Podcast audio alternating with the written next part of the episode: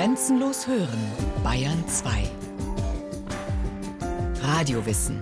Montag bis Freitag die ganze Welt des Wissens. Kurz nach 9 Uhr und 15 Uhr.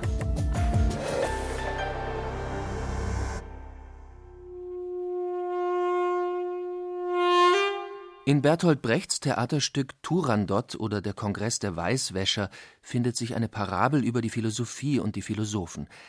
Es geht dort um die Frage, ob die Außenwelt tatsächlich existiert oder nur in unserer Vorstellung. Brechts Parabel erzählt, warum diese Frage bis heute nicht endgültig geklärt werden konnte. Der Kongress, der die Antwort bringen sollte, fand im chinesischen Kloster Mi Sang statt, welches am Ufer des Gelben Flusses liegt. Die Frage hieß, ist der gelbe Fluss wirklich oder existiert er nur in den Köpfen? Während des Kongresses nun gab es eine Schneeschmelze im Gebirge, so dass der gelbe Fluss über seine Ufer stieg und das Kloster Mi Sang mit allen Kongressteilnehmern fortschwemmte. Deshalb konnte nicht geklärt werden, ob der gelbe Fluss tatsächlich existiert oder nur in unseren Köpfen. Die Geschichte lässt uns schmunzeln. Sie hat aber einen ernsthaften Kern, nämlich einen Vorwurf, der so alt ist wie die Philosophie die Philosophen seien abgehoben und weltfremd, sie kümmerten sich nicht um die Realität und liebten vielleicht die Weisheit, aber eben nicht die Wirklichkeit. Ihr Denken sei deshalb für das konkrete Leben ohne jeden Nutzen und die Philosophie im Grunde nur ein vielleicht schöner, aber letztlich überflüssiger Luxus. Gänzlich aus der Luft gegriffen ist diese Meinung nicht, zumal sie nicht etwa von Gegnern der Philosophie in die Welt gesetzt wurde, sondern zumindest im Ansatz von zwei ihrer hervorragendsten Vertreter nämlich Platon und Aristoteles. Schon in Platons Dialog Theaitetos heißt es nämlich über den Philosophen an sich: Er weiß nichts von seinem Nächsten und Nachbarn. Aus Unerfahrenheit fällt er in Brunnen und jegliche Verlegenheit, und seine Ungeschicklichkeit erweckt den Anschein der Einfältigkeit. Platon nennt auch den Grund für dieses sonderbare Verhalten. In der Tat wohnt nur sein Körper im Staat, seine Seele aber, dieses alles für gering haltend und nichtig, schweift überall umher, unter der Erde und über dem Himmel, die Sterne betrachtend und über all das Wesen alles dessen, was ist, im Ganzen erforschend, mit nichts aber von dem, was in der Nähe ist, sich beschäftigend. So Platon über die Weltfremdheit des Philosophen, ein geistesabwesender Schwärmer, der in die Ferne schaut und das große Ganze bedenkt, mit den konkreten Dingen vor seinen Füßen aber nichts zu tun haben will. In ähnlicher Weise äußert sich Aristoteles, allerdings nicht über die Philosophen, sondern über die Philosophie. In Buch 1 seiner Metaphysik schreibt er Wenn die Menschen philosophieren, so suchen sie das Erkennen offenbar allein des Wissens wegen, nicht um irgendeines Nutzens willen. Das bestätigt auch der Verlauf der Sache. Denn erst als so ziemlich alles zur Annehmlichkeit und besseren Lebensführung Nötige vorhanden war, da begann man diese Art der Einsicht zu suchen. Daraus erhellt also, dass wir sie nicht um irgendeines anderweitigen Nutzens willen suchen, sondern allein um ihrer selbst willen. Die Philosophie also als selbstverliebte Kunst, die sich allem Nutzendenken verweigert und nur um ihrer selbst willen betrieben wird, und zwar erst dann, wenn für das Lebensnotwendige schon gesorgt ist. Sind damit nicht alle Vorurteile sozusagen von höchster Stelle beglaubigt? Ist die Philosophie also tatsächlich ein bloßer Luxus?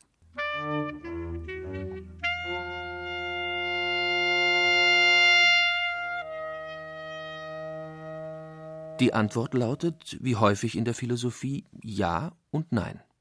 Die Beobachtungen stimmen, nicht aber die Bewertung. Tatsächlich sind viele Dinge dringlicher als die Philosophie, Nahrung, Kleidung, Wohnung zum Beispiel. Aber diese Vordringlichkeit bedeutet nicht, dass sie wichtiger wären oder die Philosophie überflüssig. Denn menschliches Leben besteht nicht bloß im physischen Überleben. Der englische Philosoph Bertrand Russell formulierte dies später so man darf nicht vergessen, dass auch der Geist seine Nahrung braucht. Wenn es allen Menschen gut ginge, wenn Armut und Krankheit auf das niedrigste überhaupt mögliche Maß reduziert wären, bliebe immer noch viel zu tun, um eine Gesellschaft zu schaffen, die Wert hätte. Die Güter des Geistes sind mindestens ebenso wichtig wie die leiblichen Güter. Der Wert der Philosophie nun ist ausschließlich unter diesen Gütern des Geistes zu finden. Die Philosophie ist also nicht nützlich, aber wertvoll. Sie dient zwar nicht als Mittel zu irgendeinem anderen Zweck, aber sie schafft etwas Gutes, nämlich eine geistige Dimension, die es ohne sie nicht gäbe. Ihr Ziel dabei ist wahre, unvoreingenommene Erkenntnis, und dafür sind ihre Sonderlichkeiten kein Hindernis, sondern Voraussetzung. Um zum Wesen einer Sache vorzudringen, ist es erforderlich, sich nicht mit Äußerlichkeiten und Details aufzuhalten.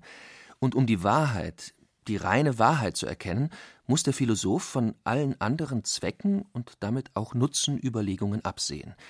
Denn sie würden die Freiheit der Untersuchung beeinträchtigen und damit in der Regel auch das Ergebnis. Deshalb verstehen Platon und Aristoteles die Weltabgewandtheit der Philosophen und der Philosophie nicht als Manko, sondern als Vorzug.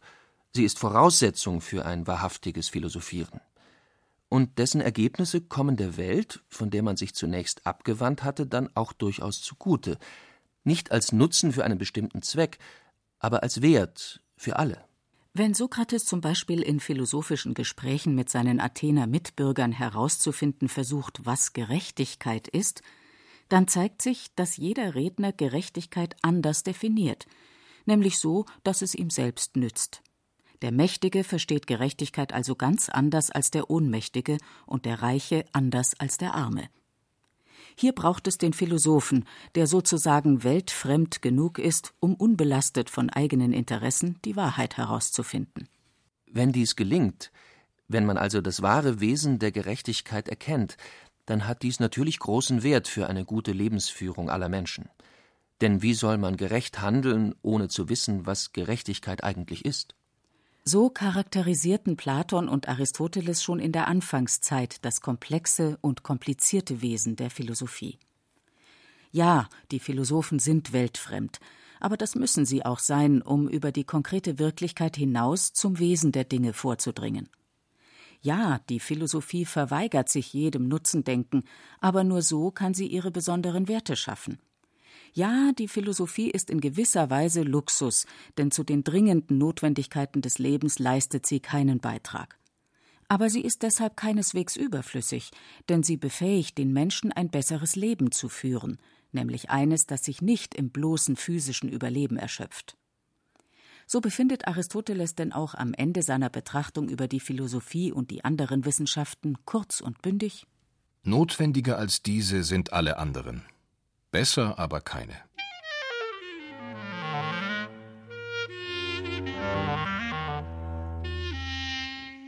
Tatsächlich haben Platon, Aristoteles und ihre Nachfolger die Entwicklung des Abendlands wesentlich geprägt.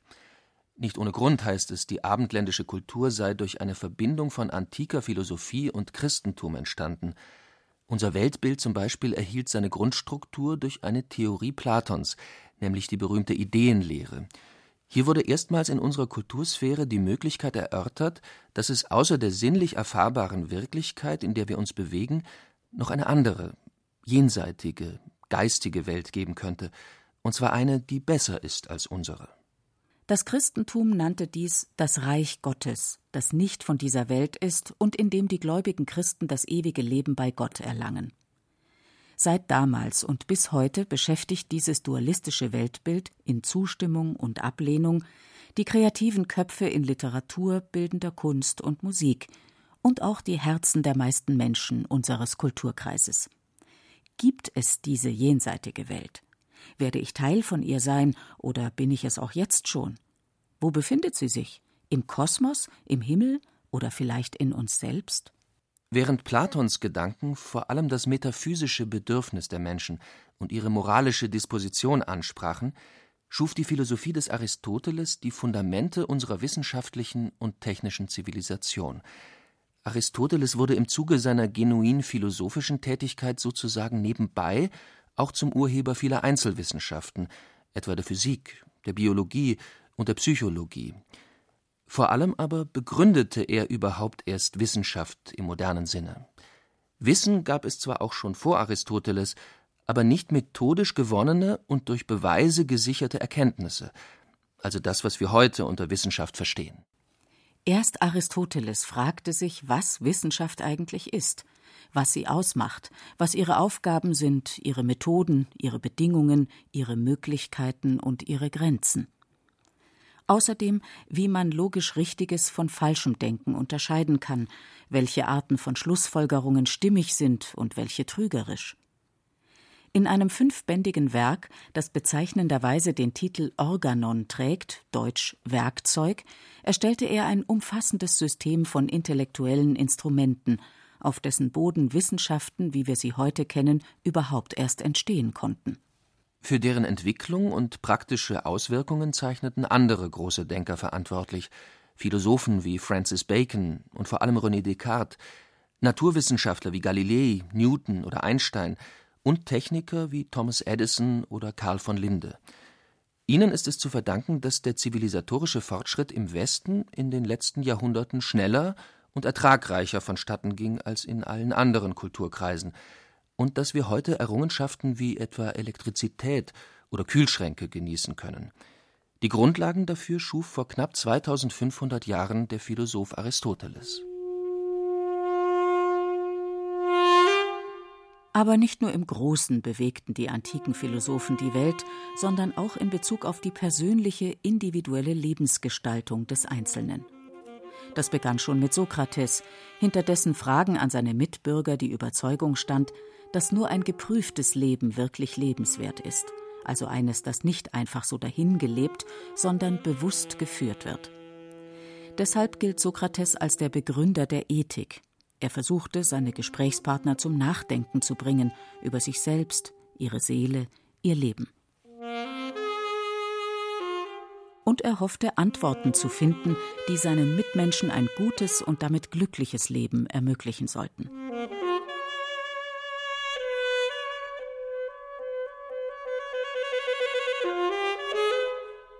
Die Nachfolger des Sokrates in den Philosophenschulen der Stoiker und der Epikureer versuchten dann Regeln aufzustellen, die den Menschen dauerhaftes und sicheres Glück bescheren sollten. Für die Stoiker führte der Weg dazu über ein tugendhaftes Leben, für die Epikureer über ein klug kalkuliertes Ausleben der Lust. Am konkretesten wurde der römische Stoiker und Staatsmann Seneca. Zusätzlich zu all seinen anderen Tätigkeiten betrieb er in Büchern, Briefen und persönlichen Gesprächen so etwas wie eine philosophische Lebenskunstberatung. Wichtig ist nach Seneca vor allem eine realistische Einschätzung der Dinge, die uns umgeben, vor allem derjenigen, die uns ängstigen. Denke aber vor allem daran, den Vorgängen das Aufregende zu nehmen und zu sehen, was es mit der Sache selbst für eine Bewandtnis hat. Du wirst erkennen, dass es an ihnen nichts Furchtbares gibt, außer der Furcht selbst. Senecas Stoiker-Kollege Epiktet brachte dies dann auf die eingängige Formel: Nicht die Dinge selbst beunruhigen die Menschen, sondern die Vorstellungen von den Dingen. Wenn dies so ist, dann kann man durch eine Anpassung seiner Vorstellungen an die Wirklichkeit Beunruhigungen und Ängste vertreiben. Der Kern der stoischen Glückslehre ist also ein Erkennen und Akzeptieren der tatsächlichen eigenen Lebensumstände. Noch einmal Seneca Glücklich ist, wer mit den Umständen, wie immer diese sind, zufrieden ist und sich mit seinen Verhältnissen angefreundet hat. Den Willigen führt das Schicksal, den Unwilligen zerrt es mit sich.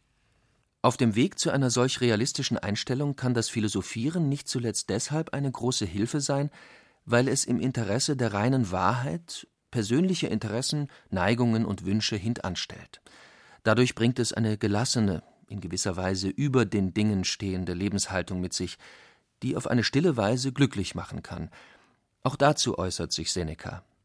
Daraus erwächst jenes unschätzbare Gut, jene Ruhe und Erhabenheit der Seele, die sicher gegründet ist, und eine hohe und ungestörte Freude, die aus der Erkenntnis der Wahrheit entspringt, und außerdem eine unerschütterliche Freundlichkeit und Heiterkeit des Herzens. Daran wird sich die Seele erfreuen, nicht wie an zufälligen Gütern, sondern wie an Früchten, die aus dem eigenen Gut entstanden sind. Wer ein solches Fundament in sich gelegt hat, den müssen, gewollt oder nicht, fortwährende Heiterkeit und eine hohe, dem Innersten entspringende Freude begleiten.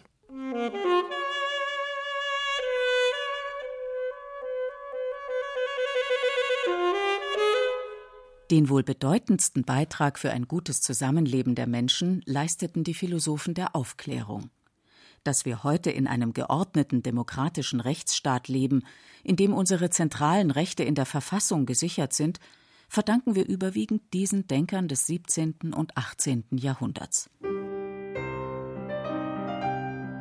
Philosophen wie Thomas Hobbes, Voltaire, Jean-Jacques Rousseau und Immanuel Kant entwarfen die Grundlagen eines staatlich geschützten friedlichen Zusammenlebens. Sie begründeten und forderten Religionsfreiheit, Unantastbarkeit der Person, Meinungsfreiheit und viele andere Rechte, auf die jeder Mensch als Mensch einen unabdingbaren Anspruch hat, ungeachtet seiner Hautfarbe, seines Geschlechts oder seiner gesellschaftlichen Herkunft.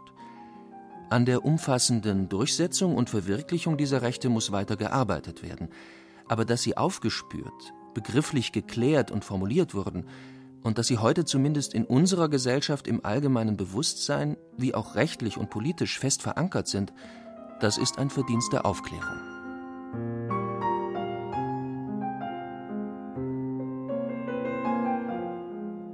Ein Philosoph darf nicht übersehen werden, wenn es um die Wirkungsmächtigkeit philosophischer Gedanken geht, nämlich Karl Marx.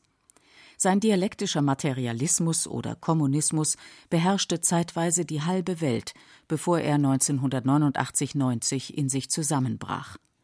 Wobei man, um Marx nicht Unrecht zu tun, sich fragen muss, inwieweit das, was da zusammenbrach, tatsächlich noch eine Umsetzung der Marxschen Lehre war. Aber was auch immer man vom Kommunismus hält, eines steht fest: Nie zuvor und auch nicht danach hat das Denken eines einzelnen Menschen die Welt so verändert wie im Fall von Karl Marx.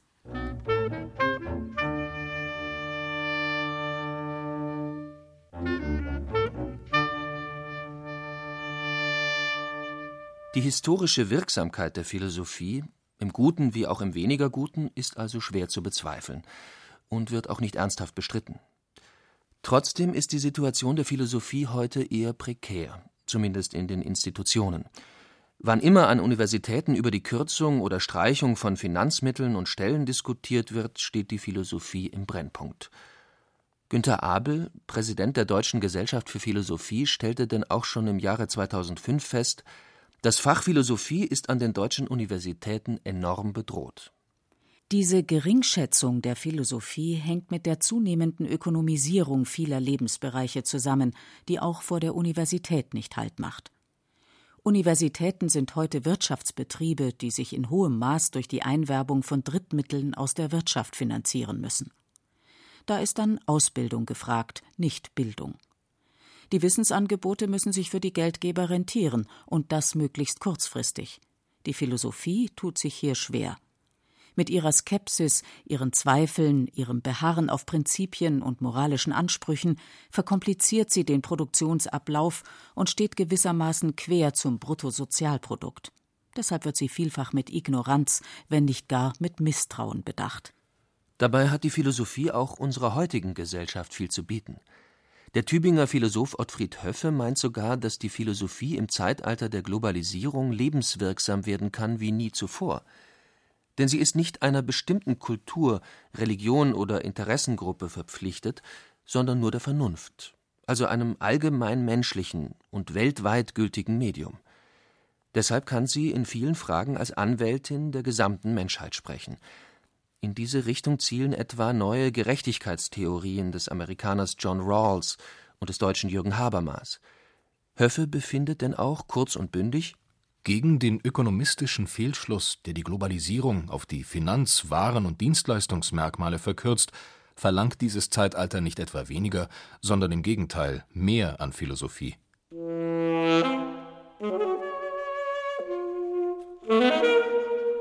Ohnehin scheinen die Menschen der Gegenwart, anders als die Institutionen, durchaus einen Sinn für den Wert der Philosophie zu haben. Darauf deuten zumindest die Erfolge philosophischer Themen auf dem Buchmarkt hin. Einer der meistgelesenen deutschen Autoren ist der Philosoph Wilhelm Schmid. Sein Hauptwerk Philosophie der Lebenskunst ist für ihn ein Versuch, Lebenskunst nicht inhaltlich festzulegen, sondern ihre Grundbestandteile zu thematisieren, die im jeweiligen historischen und kulturellen Kontext die Bedingungen ihrer Möglichkeit darstellen und deren konkrete Ausgestaltung den Individuen überlassen bleiben muss.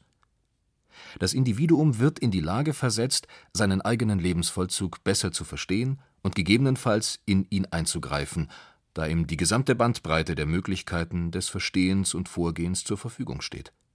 Die Philosophie gibt also keine konkreten Empfehlungen, mischt sich sozusagen nicht in die Details ein, sondern belässt es beim Aufzeigen der grundsätzlichen Möglichkeiten, aus denen jeder Einzelne für sich auswählen kann.